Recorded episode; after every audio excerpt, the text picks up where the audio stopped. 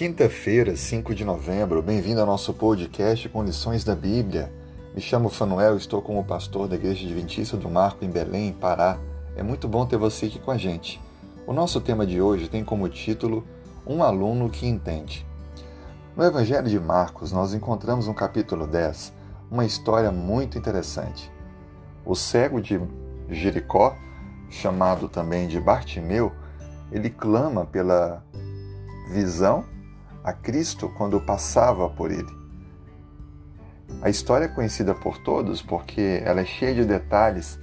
Quando ele percebeu que passava por ali Jesus, o Nazareno, ele começou a clamar, a gritar: Jesus, filho de Davi, tem compaixão de mim. Alguns pediram para ele ficar quieto, mas ele ainda mais falava com mais fé e convicção. Até então que Cristo, percebendo o que estava acontecendo, pede para que pudessem trazê-lo. E quando ele chega diante de Cristo, Cristo olha para ele e pergunta: O que você quer que eu te faça? E ele então olha para o Mestre e diz: Senhor, quero voltar a ver. Então Jesus disse: Vai, a tua fé te salvou.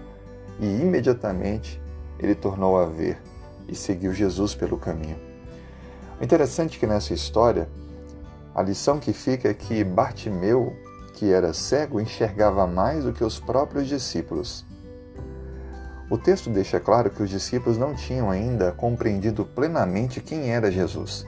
Estavam andando com o Mestre, viviam com ele, comiam com ele, até dormiam próximos a ele. Contudo, ainda não haviam compreendido de fato a sua essência. Contudo, Bartimeu, assim como outros que encontraram Cristo ao longo do caminho, exerceram uma fé, uma confiança tamanha que sabiam de fato quem ele era. E isso fica destacado pela perseverança que Bartimeu demonstrou na sua fé. Ele insistiu, ele clamou, porque ele já havia enxergado, mesmo sem ver, quem Jesus era. Os seus olhos espirituais estavam abertos, diferente de muitos outros que estavam bem próximos a Cristo. Assim como também nos dias de hoje. Muitas vezes aqueles que estão dentro da, de uma fé, de uma religião cristã, não compreendem de fato quem é Cristo e nem se relacionam com Ele como deveria, quando na verdade há outros que, apesar de suas fragilidades e lutas, têm uma fé e uma compreensão muito mais ampla de quem Cristo é e do seu papel e da relação que tem com Ele em suas vidas. O desafio de hoje para mim e para você é que possamos de fato captar quem é o Mestre dos Mestres que a nossa visão espiritual possa estar clara e que assim possamos progressivamente avançar na nossa caminhada, crendo naquele que é o nosso único Salvador.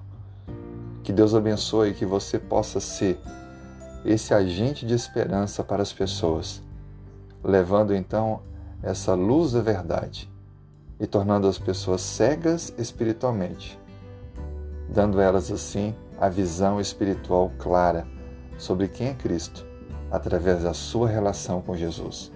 Que Deus te abençoe. Tenha um ótimo dia.